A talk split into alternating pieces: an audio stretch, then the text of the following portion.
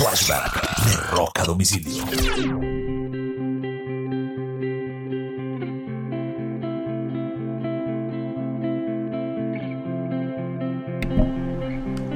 Un 14 de enero del año 2012, hace 10 años, Lana del Rey ah, sufría o salía de uno de los momentos más difíciles de su carrera.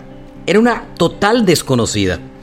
Y días antes había hecho una aparición en el programa Saturday Night Live, eh, donde lamentablemente no le fue muy bien. Su interpretación no fue la mejor y pues prácticamente todos los rumores que habían en la industria que sería la próxima gran estrella prácticamente se vinieron al piso y dijeron que Lana del Rey era un producto prefabricado.